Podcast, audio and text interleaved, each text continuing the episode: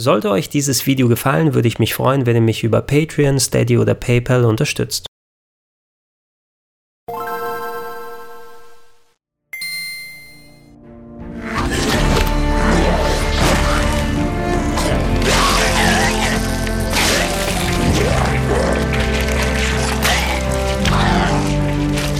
Guten Tag und herzlich willkommen auf gregs-rpgheaven.de und zu Gregor testet Days Gone auf der PlayStation 4. Vor ein paar Wochen habe ich euch ja schon meinen Ersteindruck zum Spiel gegeben. Drei Stunden konnte ich da bereits reinspielen. Seitdem habe ich an der finalen Version sitzen können. Bin jetzt so knapp 40 bis 45 Stunden drin und habe gerade den Abspann gesehen. Alle Footage, die ihr heute zu sehen bekommt, wurde persönlich von mir auf meiner eigenen PlayStation 4 Slim aufgezeichnet. Aus Spoilergründen werde ich darauf verzichten, signifikante Storypunkte euch in den Cutscenes zu präsentieren und eher auf neutralere Szenen gehen, also braucht ihr da keine Angst haben. Anybody touches this bike or anything on it, I break your fingers. Whatever, man. Jesus. Um es nochmal zusammenzufassen, Days Gone ist natürlich der neueste große PlayStation 4 Exklusivtitel, entwickelt von Band Studio, dem Team, was unter anderem die Siphon-Filter-Spiele auf der PlayStation 1 verantwortet hat und in den letzten Jahren hauptsächlich mit äh, Vita-Umsetzungen bekannter Serien wie Uncharted und Resistance von sich reden gemacht hat. Das ist jetzt ihr erstes richtiges großes AAA-Game und ich hatte ja auch schon in meinem Ersteindruck gesagt, im Vorhinein, da war ich noch relativ skeptisch. Okay, du hast Zombies, du hast eine Open World, du hast Biker, alles so Versatzstücke, die wir von anderen Spielen schon gesehen haben. Aber ich bin durchaus positiv rausgegangen. Dieser positive Eindruck hat sich auch im finalen Spiel dann gefestigt, allerdings in gewissen Punkten unter Vorbehalt. Das grundlegende Spielprinzip, das wirkt so ein bisschen wie die Greatest Hits bekannter Serien der letzten 10 bis 15 Jahre. Ich habe Elemente zum Beispiel von Far Cry oder Horizon Zero Dawn drin erkannt. Auch ein gutes Stück Metal Gear Solid 5 steckt im Gameplay mit drin, aber das eindeutig größte Vorbild ist Grand Theft Auto oder besser gesagt Red Dead Redemption. Ihr seid als Biker Deacon St. John in der Postapokalypse Oregons unterwegs auf einer doch wesentlich umfangreicheren Map, als ich es ursprünglich angenommen hatte. Im Menü sieht sie ein bisschen gedrängter aus, aber dadurch, dass ihr nicht nur auf Straßen unterwegs seid, ist das Gebiet, was ihr bereisen könnt, doch ziemlich ordentlich. Dadurch, dass das Ende der Welt nur knappe zwei Jahre her ist, ist die Welt doch wesentlich belebter, als ich ursprünglich dachte. Es finden sich zum Beispiel jede Menge Camps und Siedlungen von verschiedener Größe, bei denen ihr nicht nur typischen Kram erledigen könnt, wie neue Waffen kaufen oder euer Motorrad aufwerten, sondern auch Questgeber sind da, die euch für die Hauptstory kreuz und quer über die Map schicken, aber auch Nebenaufgaben für euch haben, wie zum Beispiel Ressourcenbeschaffung oder dass ihr Bounty Hunting betreiben könnt. Auch Räume Räumungsmissionen von besetzten Siedlungen sind mit dabei und ihr interagiert wirklich wesentlich mehr mit Menschen, als ich es eigentlich erwartet habe. Außerhalb dieser menschlichen Interaktionsknotenpunkte seid ihr aber auch oft auf zerstörten Straßen, in verlassenen Städten unterwegs, direkt in der Natur und da trefft ihr hauptsächlich eher auf Zombies oder mutierte Tiere und da kam mir wirklich im Kopf am ehesten der Vergleich mit Red Dead Redemption zugeflogen. Wie John Marston mit dem Pferd seid ihr eben hier mit eurem Motorrad unterwegs. Ein Aspekt, den ich mir da aber ein bisschen eleganter gewünscht hätte, ist, dass ihr häufig, selbst wenn ihr außerhalb von den Siedlungen unterwegs seid, fast zu keiner Sekunde in Ruhe gelassen werdet. Ihr habt ein Funkgerät mit dabei und ich denke, das war so eine Konzessionsentscheidung von den Entwicklern, weil du kannst in der Endzeit nicht wirklich klassisch Radiosender wie bei GTA reinmachen und dann entsprechend eine Soundkulisse haben. Ihr werdet andauernd kontaktiert von den Leuten, mit denen ihr gerade zu tun hattet, die euch häufig auch parallel dann neue Missionen geben, was übrigens auch ein bisschen nervig ist. Nicht, dass ich die neueste Mission dann direkt im Camp mir abholen kann, sondern erstmal mit dem Motorrad unterwegs sein muss und dann ein Funkgespräch abhören, wo mir dann meine neueste Aufgabe vermittelt wird. Es war ein klein wenig nervig, aber ich bin irgendwann dazu übergegangen, nicht alles ist dann storyrelevant, wenn dann sich der eine oder andere meldet, sondern auch ein paar optionale Geschichten, die habe ich dann weggedrückt. Die kann man sich im Menü dann nochmal direkt angucken, aber irgendwann wurde es mir auch doch ein klein bisschen zu viel. Viele der Missionen schicken euch nun direkt in den Kampf gegen entweder die Zombies oder Menschen, die euch nicht wohlgesonnen sind und da funktioniert alles ganz wie gewohnt aus der Third-Person-Perspektive. Ihr habt ganz im Last of Us-Stil ein Radialmenü, was ihr mit L1 zuschalten könnt. Da geht das Game kurz in die Zeitlupe und ihr könnt dann neue Waffen wählen oder Items oder auch direkt aus dem Menü craften. Mit zunehmender Spieldauer habe ich aber meine Probleme mit dem Radialmenü hier und da gehabt, weil es wird doch relativ unübersichtlich übersichtlich, weil ihr auch noch mehrere Unterpunkte hinzubekommt mit neuen Items und Crafting-Optionen, die da sind, die darüber hinaus auch noch die Plätze wechseln, sodass ich äh, vor allem im letzten Spieldrittel aus dem Augenwinkel ein gewohntes Item anwenden wollte und auf einmal das falsche angewählt hatte und schon war meine Mission dahin. Das Arsenal, mit dem ihr die Gegner bekämpft, das ist dafür ziemlich umfangreich, auch wenn euer eigentlicher Loadout vergleichsweise beschränkt ist. Ihr könnt nämlich maximal nur vier verschiedene Waffen mit euch tragen, zum Beispiel eine Nahkampfwaffe wie einen Baseballschläger mit einem Sägeblatt, eine Handfeuerwaffe kann mit dabei sein, eine Hauptwaffe wie ein Assault Rifle oder eine Shotgun und darüber hinaus noch ein Spezialgewehr, ob es jetzt eine Armbrust ist oder auch ein Sniper Rifle. Wenn ihr von dem Gegner nun eine Waffe aufnehmt, dann werft ihr leider automatisch die gleichwertige Waffe aus eurem Loadout weg. Ihr könnt gefundene Waffen auch nicht permanent behalten, sondern das geht nur, wenn ihr verdiente Camp Credits ausgebt dafür, sie zu kaufen. Dann könnt ihr sie jederzeit aus einem Waffenschrank rausnehmen und auch das ist ein klein wenig schade, denn wenn ihr zum Beispiel ein geiles Maschinengewehr gefunden habt, die nächste Mission, die ihr angehen wollt, aber aus der gleichen Kategorie eher ein Sniper Rifle voraussetzt, dann müsst ihr schweren Herzens auf euer neues Lieblingsstück verzichten. An den eigentlichen Feuergefechten, da habe ich nicht besonders viel auszusetzen. Ich bin echt gut damit zurechtgekommen. Innerhalb der Menüs für Leute, die damit Probleme haben könnten, gibt es so einen kleinen Auto-Aim-Assist, aber das ist kein automatischer Lock-on, wie es noch bei den Rockstar-Games ist, sondern das hilft im Detail. Aber auch ohne den, man kommt gut mit der Steuerung aus. Die Waffen, die lassen sich echt gut ausrichten. Ihr habt einen Fokus-Modus, mit dem nochmal auf Zeitlupe gegangen wird, um schnell sich bewegende Gegner ins Visier zu nehmen. Headshots, die gehen echt richtig gut von der Hand und irgendwann, da war ich mal so vertraut mit den Waffen, die ich genommen habe, dass ich mich teilweise wie eine kleine Ein-Mann-Armee gefühlt habe. Tatsächlich habe ich, sofern mir das Spiel die Möglichkeit gab, die Gegner sehr gerne im Stealth-Modus erledigt. Überall steht zum Beispiel hohes Gras herum, in dem ihr euch verstecken könnt oder Wände, hinter denen ihr euch verschanzt und frei nach Metal Gear Solid 5 habt ihr ein Fernglas, mit dem Gegner vorab markiert werden können. Wie bei Last of Us gibt es eine Art sechster Sinn-Modus, in dem gehörte Gegner per weißer Outline angezeigt werden und das hat mir wirklich echt viel Spaß gemacht, erstmal zu beobachten, schauen, was sind die Laufwege, wo sind die Gegner, wie kann ich die alle nach nach und nach erledigen. Wen kann ich wegsnipern, wen kann ich von hinten mit einem Messer erledigen. Und äh, ja, das finde ich, wurde hier wirklich echt gut umgesetzt. Es ist nicht so tief wie bei richtigen Stealth-Action-Spielen. Ihr müsst jetzt nicht zum Beispiel Leichen von Gegnern wegschaffen, sondern könnt euch nur darauf konzentrieren, nicht gesehen zu werden. Aber es ist auch auf jeden Fall eine gute Option, zum Beispiel viel Munition und auch viel Stress sich zu ersparen. Die Missionsvielfalt, die ist schon in Ordnung, auch wenn nicht jede Art von Mission für mich gezündet hat. Bei der Hauptstory ist das sowieso nochmal ein anderer Schnack, weil da gibt es jede Menge One-Offs-Missionen, die nur in dem Fall einmal für das Spiel so designt wurden und da ist auch viel Schönes und Interessantes mit dabei. Ansonsten seid ihr aber sehr viel, wie eben erwähnt, mit dem Räumen von Camps äh, beschäftigt oder dass ihr zum Beispiel Spuren suchen müsst, um da entführte Leute zu finden oder irgendwo dann äh, verloren gegangene Gegenstände wieder zu zu finden. Äh, Verfolgungsjagden mit dem Motorrad, das war für mich nicht unbedingt so ein Highlight, aber die sind zum Beispiel auch mit drin vorhanden und ähm, ich bin zumindest nicht an den Punkt gekommen, wo ich mich groß gelangweilt habe, denn ich hatte oft jede Menge Optionen frei und konnte sagen, hey, wenn ich keinen Bock auf Campräumen habe, dann kann ich mich zum Beispiel darum kümmern, irgendwelche Nester von Zombies auszuräuchern. Wenn ich darauf keinen Bock habe, dann kann ich vielleicht irgendwo Items finden, um entsprechend dann mir Molotow-Cocktails zu craften und ähm, das hat hat für mich eigentlich durchweg über das Spiel immer ganz gut funktioniert.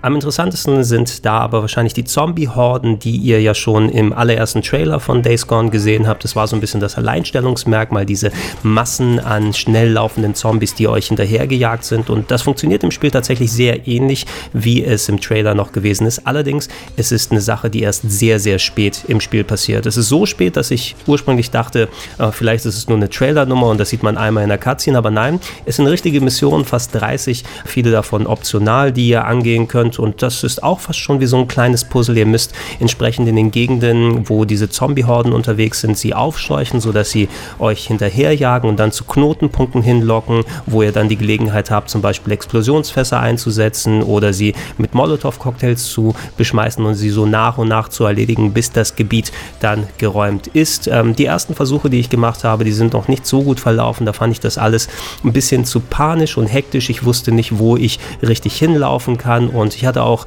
in der Eile Probleme, die Steuerung, das Radialmenü vernünftig einzusetzen. Aber mit ein paar Zombie-Horden, dann gewöhnt man sich einigermaßen dran und dann stellt sich auch so ein bisschen was wie Spielspaß ein. Ähm, es ist trotzdem für mich nicht unbedingt das Highlight gewesen. Visuell natürlich schon und auch von der Dramatik, wie sie umgesetzt sind. Aber zum Beispiel hat sich bei mir eine Mission so dann ähm, gestaltet, dass ich eine halbe Stunde einfach im Kreis herumgelaufen bin, die Zombies immer so kurz äh, aus der Reichweite raus hatte und geguckt hatte, wo bin ich noch nicht lang gelaufen, ist hier irgendwo noch sowas und das hätte mit kürzeren und vielleicht sogar ein bisschen mehr gescripteteren Sachen für mich ein bisschen besser funktioniert und es kam dazu noch so spät im Spiel, dass ich dann nicht mehr die Muße hatte, alles außerhalb der eigentlichen Story Zombie-Horden-Missionen irgendwie zu machen. Ähm, eventuell trifft es euren Geschmack, aber hier ist es mehr nur ein Element von vielen und nicht das vorherrschende, so wie wir den Eindruck im ersten Trailer bekommen haben. Reden wir mal ein bisschen über Charaktere, Story und Setting. Und in dem Punkt hatte Days Gone im Vorfeld ja mit am meisten Schelte bekommen, auch von mir, denn noch ein Spiel mit Zombies und nochmal Open World, brauchen wir das heute eigentlich noch? In den letzten zehn Jahren, da sind wir ja mit Zombie-Medien zu bombardiert worden, ob es jetzt äh, Serien wie The Walking Dead gewesen sind oder Filme oder auch im Videospielbereich wurde sehr viel gemacht, allen voran natürlich The Last of Us von Sony selbst und ähm, in der Hinsicht hat Days Gone leider wirklich nichts Neues zu erzählen. Das ist doch schon ein bisschen schade, denn gerade in den Haupt- und relevanten Nebenrollen, da ist Days Gone richtig gut besetzt und auch geschauspielert worden. Allen voran natürlich Sam Witwer als Deacon St. John, den ich als ziemlich guten Hauptcharakter empfunden habe. Er hat so einen leicht trockenen Humor, der ab und zu mal durchblitzt, aber im Großen und Ganzen ist das Spiel recht ernsthaft und emotional gehalten. All diese Szenen, die kann er gut transportieren und ich war tatsächlich ganz gut emotional investiert in vielen Szenen, auch wenn sie häufig mal in die Klischee Kiste gegriffen haben. Ich würde im Spiel zumindest anrechnen, dass es nicht exakt genau den Weg gegangen ist, den ich zu Beginn erwartet habe, sondern es adaptiert und variiert zumindest ein bisschen. Es gibt einen Plotpunkt, den das Spiel als richtig große Revelation behandelt und als der gekommen ist, habe ich mir persönlich gedacht, ja, das wusste ich eigentlich schon vor 20 Stunden, aber ansonsten hängt es eher mit den Charakteren und dem Schauspiel zusammen und nicht unbedingt den krassen Storywendungen, die hier passieren. Dafür, dass das Spiel aber so viel Fokus und Wert auf die Beziehung zwischen Deacon und seiner Frau Sarah legt, was auch in vielen Flashback-Szenen dann gezeigt wird, die noch vor der Katastrophe gespielt haben, muss ich aber doch sagen, dass ich ein bisschen mehr investiert gewesen bin in die Bromance mit seinem Biker-Kollegen Boozer, dem alten Glatzenkopf. Die haben echt eine schöne Chemie untereinander und es gibt auch echt viel, was sie im Laufe des Spieles erledigen und ja, zumindest war das für mich eher das Highlight als das, was sich eigentlich die Entwickler gedacht hätten. Dann gibt es noch ein paar Kleinigkeiten, an denen sich manche stören, aber die im Großen und Ganzen halb so wild sind. Die Untertitel, die könnten etwas größer sein. Die Lampe, mit denen ihr dunkle Gänge erleuchtet, ist mega unrealistisch, weil sie hängt nicht an Deacon dran, sondern dreht sich wie von Geisterhand mit der Kamera mit. Und der ganze Ressourcenaspekt, dass ihr zum Beispiel euer Motorrad nachtanken und reparieren müsst, das ist etwas, auf das ihr immer achtet, außer bei bestimmten Story-Missionen. Da wird das nämlich ausgeschaltet und euer Motorrad kann nie kaputt gehen und ihr habt unendlich Benzin und das reißt einen doch wieder ein klein wenig raus. Was jedoch wesentlich schwerer wiegt, ist, dass Days Gone im aktuellen Zustand und wie ich es auf meiner PlayStation 4 Slim erlebt habe, doch ziemlich buggy, wenn nicht sogar richtig kaputt ist. Während meines Durchspielzugs äh, gab es mehrere Patches, die aufgespielt wurden. Begonnen habe ich bei 1.1 und habe ungefähr zwei Drittel des Games damit gezockt. Mittlerweile sind wir zum aktuellen Zeitpunkt bei Patch 1.3 gelandet, das nicht wirklich konkret damit sich auseinandergesetzt hat, was da verbessert wurde, nur dass da allgemeine Fehlerverbesserungen passiert sind. Ich dachte zuerst, dass eventuell die ganzen Performance-Probleme und Bugs, auf die ich gestoßen bin, vielleicht damit behoben sind. Allerdings hat sich alles, was ich euch gleich zeige, zeigen werde, sowohl bei 1.1 als auch mit 1.2 und 1.3 so geäußert. Die meiste Zeit über versucht Days Gone auf der PlayStation 4 Slim die 30 Bilder pro Sekunde zu erreichen und das schafft es leider nicht so ganz. Ich hätte gedacht, dass es eigentlich bei Szenen, wo viele Charaktere vorkommen, zu Einbrüchen kommt, aber dem ist erstaunlicherweise nicht so. Selbst bei den Hordenjagden, wo hunderte von Zombies hinter euch herstürmen, blieb das Spiel einigermaßen performant. Wo es aber starke Einbrüche gab, war auf der Oberwelt, vor allem wenn viele Partikeleffekte dazu kommen, wenn es Staub gibt, Nebel, Schnee. Diese Fälle mehren sich gerade gerade gegen Ende des Spieles, wo man mehr von der Map freigeschaltet hat und wo noch mal ein bisschen mehr mit den Licht- und Staubeffekten gespielt wird und das ist echt keine schöne Sache. Dazu scheint es häufiger Probleme mit dem Nachladen von Texturen zu geben und an sich ist Days Gone recht hübsch geworden, gerade was die Aufarbeitung der Welt und das Design der Charaktere im Gesicht und auf der Kleidung angeht. Da sind an sich viele Details vorhanden, aber es kann häufig passieren, dass entweder die Texturen der Umgebung nicht laden oder dann auf den Charakteren. Manchmal passiert beides gleichzeitig oder getrennt voneinander und eventuell bemerkt man das so gar nicht im ersten Moment und denkt, oh, da sind wir aber in ein ziemlich matschiges Gebiet gerade reingekommen und oh, ich dachte eigentlich, die Figuren sehen besser aus und das ist tatsächlich einigermaßen negativ für den Gesamteindruck des Spieles, denn wenn man nicht wirklich darauf achtet, denkt man einfach, oh, da hat sich einfach ein Grafiker nicht besonders viel Mühe gegeben, aber häufig hat es geholfen, das Spiel nochmal zu beenden und neu zu starten, wenn es sich so mal verschluckt hat. Es ist kein Patentrezept und ich konnte auch keinen Weg finden, es zu forcieren oder irgendwie wieder abzuschalten. Da oben drauf kommen noch leider jede Menge Bugs. Ich hatte es einige Male, dass das Spiel einfach abgestürzt ist mit einer Fehlermeldung. So knapp vier, fünf Mal ist es innerhalb der 40 Stunden passiert. Kann mal sein, ist aber dennoch häufiger als bei vergleichbaren Spielen. Ähm, bei einigen Cutscenes sind zum Beispiel etliche Gegenstände nicht reingeladen, sodass die Geometrie nicht vernünftig vorhanden war. Und zweimal hatte ich den Fall, dass ich in ein bestimmtes Gebiet gekommen bin und da auf einmal ich nicht nur keine Texturen hatte, sondern auch teilweise bestimmte Gegenstände nicht angezeigt wurde, ich durch Bäume durchlaufen konnte, ich keine Kollisionsabfrage mit Gegnern hatte und da hat es auch nur geholfen, das Gebiet zu verlassen, nochmal neu zu starten und erst dann wieder hinzugehen. In einem Fall ist es sogar passiert, ich habe da versucht abzuspeichern und dieses Problem zu beheben, dass ich nach Laden des Spielstandes auf einmal durch die Welt gefallen bin, den Game Over hatte und dann in einer Art Schleife gefangen war. Das hieß, das Spiel hat erstmal 30 Sekunden neu geladen, ich war innerhalb von zwei Sekunden gestorben und dabei ist es geblieben. Zum Glück saved das Spiel relativ regelmäßig von alleine ab, so dass ich maximal nur ein paar Minuten Fortschritt verloren habe und ich denke mal, das ist auch einer der Gründe, warum die Entwickler diese Autosave, diese ständige Funktion mit reingetan haben. Aber ey, für einen kurzen Moment, ich dachte, ich habe mir den Spielstand zerschossen und das war's jetzt. In meiner Vorab-Session vor ein paar Wochen, da hatte ich es auf der PS4 Pro gespielt und äh, da war es zumindest so, dass der Großteil der hier genannten Bugs nicht direkt zu sehen war, aber ich auch da schon fehlende Texturen bemerkt habe und auch die Framerate auf der Oberwelt war so ein bisschen wackelig, wenn nicht auch so extrem wie hier. Ich kann mir gut vorstellen, dass durch die Ambitionen, die ins Spiel reingeflossen sind und entsprechend, es war ja das erste AAA-Game der Firma, dass da einfach die PS4 Pro eher die Baseline gewesen ist und man geschaut hat, wie man es noch noch auf der PS4 normal zum Laufen bekommt. Und da ist es ab und an eben kein besonders schönes Erlebnis. Ich habe mich am Ende mehr konsterniert damit arrangiert, wie es läuft. Und ähm, wenn mir der Rest nicht so viel Spaß gemacht hätte, dann hätte ich auch durchaus mir vorstellen können, das Spiel liegen zu lassen. Ich hoffe, dass die Entwickler entweder mit einem Day-One-Patch oder zumindest in den ersten paar Wochen die gröbsten Technikprobleme in den Griff bekommen, denn es wäre schon echt schade, wenn Days Gone alleine deswegen abgewatscht wird. Besonders originell ist es, wie erwähnt, nicht weder im Weltendesign noch im Missionsdesign noch bei den Charakteren als auch der Story, aber dafür, dass es das erste AAA-Projekt der Band Studios ist, haben die echt eine solide Arbeit abgeliefert und ich muss sagen, zumindest als Fan von Spielen im GTA oder Red Dead Redemption-Stil, mich hat hatte das Game und ich habe mich auch dabei erwischt, viele Stunden hintereinander zu investieren. Teilweise konnte ich mich abends nicht von der Konsole wegreißen und habe gesagt, hey, ich mache zumindest noch eine Mission oder ich äh, fange diesen Storystrang kurz an und das ist ja auch schon mal was.